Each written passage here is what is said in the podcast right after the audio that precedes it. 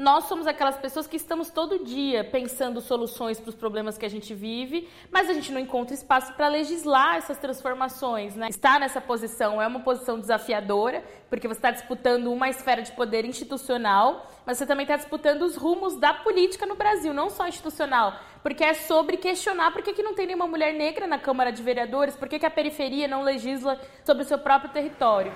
Porque ser mulher independente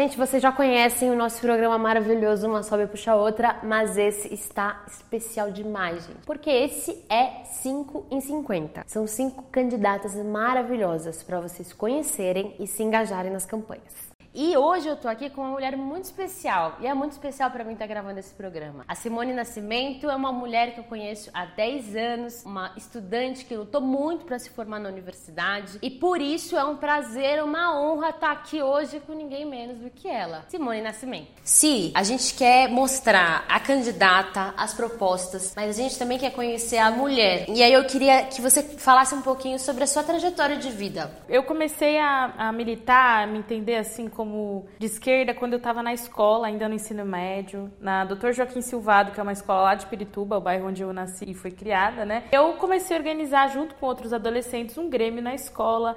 Na época eu me lembro que a gente achava o grêmio meio parado, tinha uma galera mais velha assim que não fazia nada por nós. A gente falou: "Vamos se organizar, vamos fazer um grêmio". A gente ganhou a chapa do grêmio, mudou várias coisas na escola, fez campeonatos, gincana, música no intervalo e a partir daí que eu comecei a me interessar por organização comunitária de bairro bairro, né? Uhum. E a partir daí eu conheci, na época, uma ONG que existe até hoje, chama Viração Educomunicação. E na Viração a gente fez um curso de jornal mural nas escolas e aí a gente implementou um jornal mural, que a gente falava sobre o nosso bairro, sobre a escola. E a partir daí que eu fui expandindo mesmo meus horizontes, sabe? Eu, como adolescente, eu fui conhecendo São Paulo. Então, quando eu tava na Viração, eu ia até a Rua Augusta, uma menina de 15 anos ia até a Rua Augusta, depois eu ia até a USP gravar o Quarto Mundo. Então, eu fui expandindo comecei né? Encontro estadual de criança e adolescente, encontro paulista, encontro municipal, fui em Fórum Social Mundial, né? Minha mãe autorizava eu viajar, então fui conhecendo adolescentes de todo o Brasil e fui uma vira jovem que escrevia na revista, pautas. Então, até aí que começou a vir meu, minha paixão pela comunicação, comunicação transformadora. E a partir disso eu comecei a me envolver mesmo com movimentos sociais.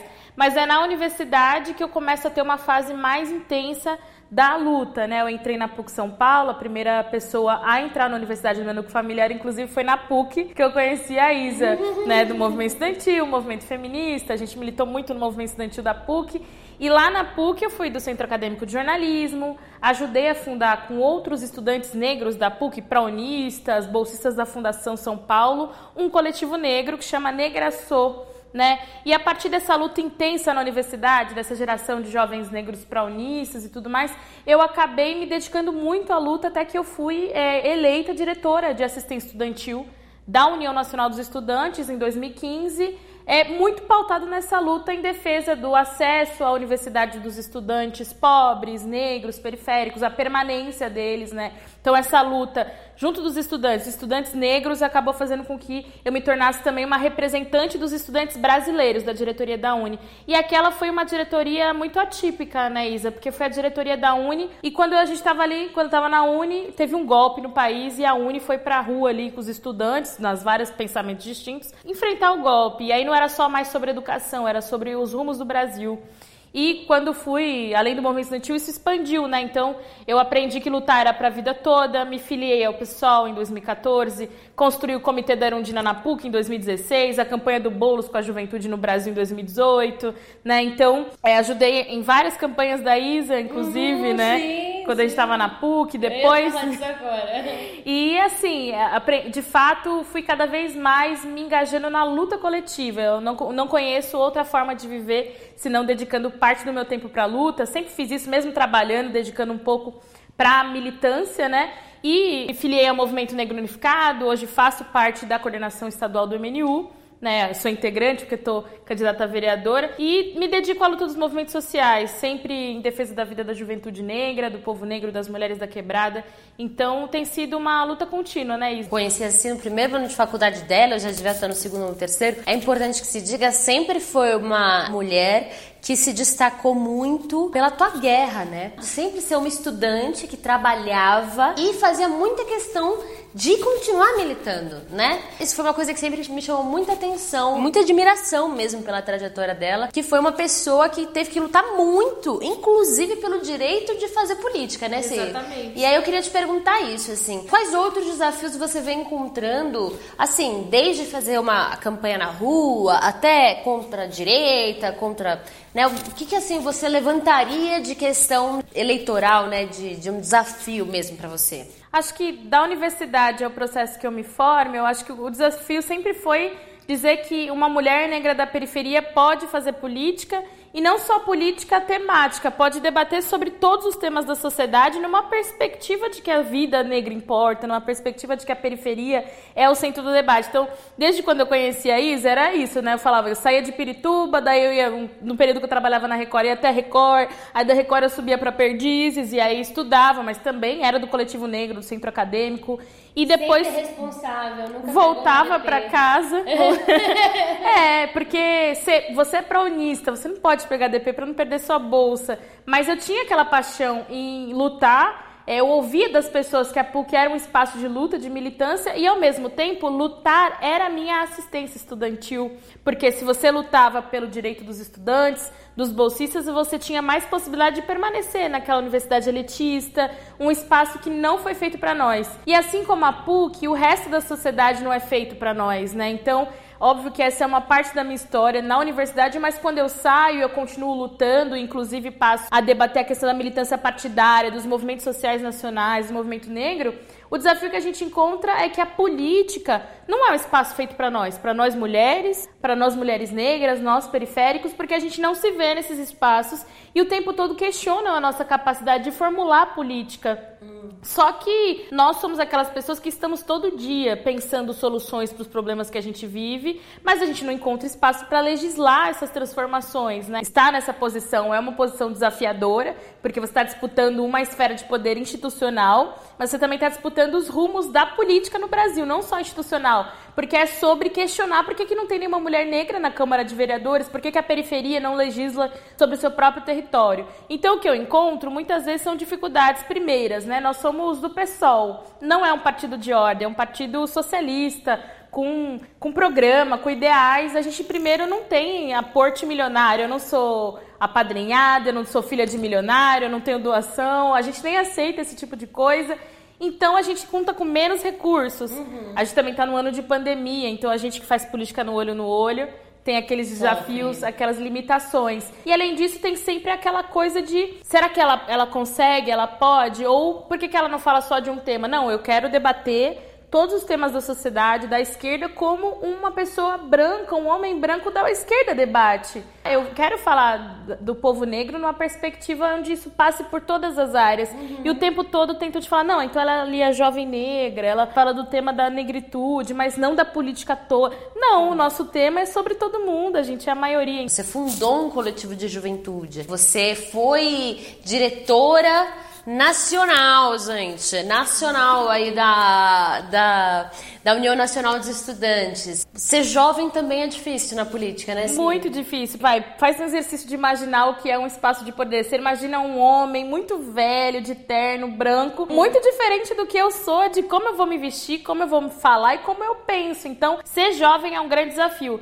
E é um desafio ser uma jovem negra, porque no nosso país a regra é que um jovem negro morre a cada 23 minutos. Então, entre eu estar num espaço de poder e eu ser uma jovem negra, significa que é muito distante, né? Então, uhum. sempre vão achar a gente menos capaz, Sempre, aquele espaço não é feito para nós uhum. e a juventude ao mesmo tempo sempre trouxe a oportunidade da transformação do mundo. Eu acho que todas as gerações de grandes mudanças é, tem uma contribuição da juventude que não se conforma com o que vive, que pensa, reflete. Que então, é uma outra perspectiva de futuro. Que é uma outra perspectiva. Então, assim, eu tenho uma grande paixão. Eu sou jovem, tenho 28 anos, mas eu tenho muita paixão pela militância e a garra da juventude brasileira, que nos últimos anos fez grandes enfrentamentos, né? Esse nome da educação para enfrentar o governo Bolsonaro, ou até quando a gente pensou ele não, quantas meninas tinham. Sim. A luta da juventude é muito potente e os jovens estão sempre, né, questionando aí as estruturas. Um dos pilares aí, né, até da, da tua construção é o anticapitalismo. Tem, acha que tem a ver,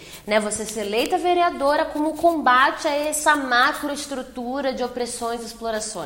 Acho que a gente tem que dizer que é possível construir cidades anticapitalistas e que é possível ter parlamentares que construam uma trincheira de luta. Eu me considero anticapitalista porque a escravização gerou esse modelo de sociedade que a gente vive. Hum. Muitas vezes, nós, geração que nascemos no ultra neoliberalismo, sentimos um afogamento de que parece que nunca vai ser possível derrotar esse sistema. Mas ele é um sistema muito novo, né? O capitalismo não tem tantos anos assim. É possível derrotar ele, é possível Sim. confrontar esse modelo tão de sociedade, que rifa seres humanos. Acho que na pandemia a gente sentiu muita necessidade de ser anticapitalista, Sim. porque colocou em xeque o que é a sociedade capitalista. Nunca que uma sociedade que nasceu desumanizando seres humanos, os meus ancestrais, iria escolher vidas em primeiro lugar agora. Já nasceu rifando vidas. Uhum. Então o capitalismo nunca seria capaz de escolher vidas agora na pandemia. Ele precisa sempre excluir parte da sociedade para manter seu lucro. Uhum. E é isso que ele faz. O capitalismo não é um modelo de liberdade, não é um modelo de coletividade. E a gente coloca em xeque isso. O anticapitalismo, porque eu acho que a gente chegou ao limite de um modelo social predatório, excludente, que degrada o meio ambiente, que faz com que exista um modelo de necropolítica, que faça com que haja desmatamento, etnocídio, racismo, uhum. genocídio. A gente viu na pandemia do coronavírus como que pode ter milionários, né, Isa, enquanto as pessoas estão passando fome. Sim. Significa que tem acúmulos aí de forma desigual. Lá na Câmara Municipal, como que você vê o combate ao racismo estrutural? Olha, eu acho que existem muitos dados que mostram a desigualdade racial na cidade de São Paulo e no Brasil. E quando esse não é um fator levado em conta em todas as áreas das políticas públicas, a gente está perpetuando o racismo estrutural. Uma das provas disso é que os governos tucanos acabaram com a Secretaria de Promoção da Igualdade Racial. Isso significa que nenhuma secretaria existe em São Paulo pensando política para a população negra. Mas além disso, combater o racismo estrutural é a gente ter uma Câmara de Vereadoras que tenha mais negros. Não tem nenhuma mulher negra, tem pouquíssimos negros. A gente tem que ter políticas públicas na área da saúde, educação, lazer, esporte, cultura que pense a questão da população negra. De como que eu faço para que a expectativa expectativa de vida da população negra aumente em São Paulo. Como que eu faço para que não haja uma grande discrepância de uma pessoa no centro de São Paulo ter expectativa de 83 e alguém na periferia de 50? Significa que desse caminho é necessário ter mais acesso a políticas públicas de saúde, de educação, de trabalho, de lazer então, combater o racismo estrutural é exigir que existam políticas públicas que levem em consideração central o combate ao racismo. Isso significa não só a Secretaria de Políticas pela Igualdade Racial, significa que toda vez que houver um projeto de lei que vai pensar direitos sociais, a gente precisa levar em conta os dados da população negra. Para quais seres humanos estão sendo produzidas essas leis? Para qual não, território? Para qual território? Para qual população? Se isso não fosse levado em conta, significa que você está levando em conta uma parte da uma parcela da sociedade que tem privilégio privilégios e que vai ter manutenção da sua vida ali dentro de um, de um estado de bem-estar e tudo mais, e que uma parcela vai continuar sendo excluída. A igualdade não é não, não especificar na política, ah, esse projeto de lei é para todo mundo, não precisa especificar. Não, é você especificar. Se tem mais negros que precisam daquilo, precisa de mais verba em tais territórios que são negros. Uhum. Né? Se não tem cultura, precisa de mais investimento público num espaço onde vive a população negra. Porque por mais que eles dizem que haja igualdade,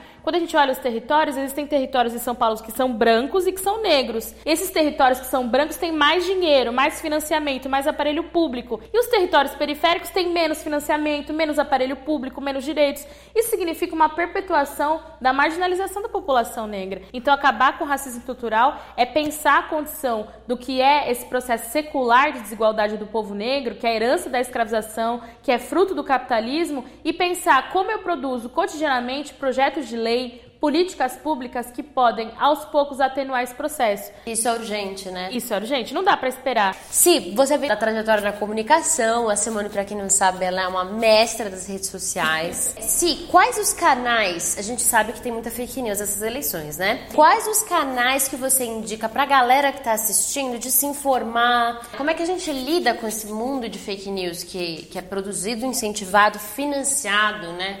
Acho que fake news é um debate gigantesco. A verdade é que sempre houveram mecanismos de inventar mentiras para distorcer a realidade para o povo. Isso já se deu nos rádios, nas TVs e atualmente as redes sociais são um espaço que tem crescido, né? A gente viu nos últimos uhum. anos o quanto isso foi um grande, um grande debate, uma grande discussão. E agora nas redes sociais as mentiras também aparecem. Eles têm dinheiro, o dinheiro faz toda a diferença, então eles produzem muitas peças, impulsionam, constroem. Mas nós temos mecanismos de nos que a primeira coisa é a busca pelo conhecimento, né? De trocar uma ideia sincera, buscar por notícias, né?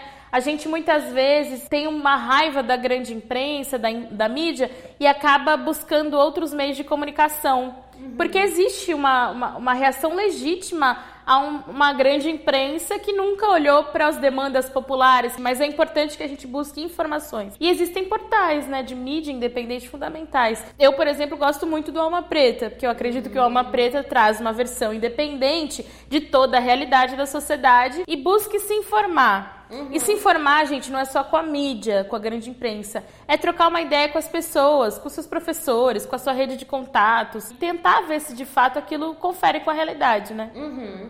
Gente, estamos chegando ao fim dessa nossa entrevista aqui com essa maravilhosa candidata. Uma mulher incrível, uma mulher que bota de fato sangue, né? Isso é uma coisa que eu posso testemunhar, assim. Bota o sangue realmente na luta dela todos os dias. Então, um beijo para vocês que acompanharam mais uma vez esse nosso programa. Como é que as pessoas te acham nas redes? É arroba Simone é nós, o E é bem maloqueiro, o E com H é, é nós. É nós. Meu site é www.simonenas nascimentosp.com.br, meu WhatsApp, temos uma rede de WhatsApp, é 11 93143 4430 e vote 50555.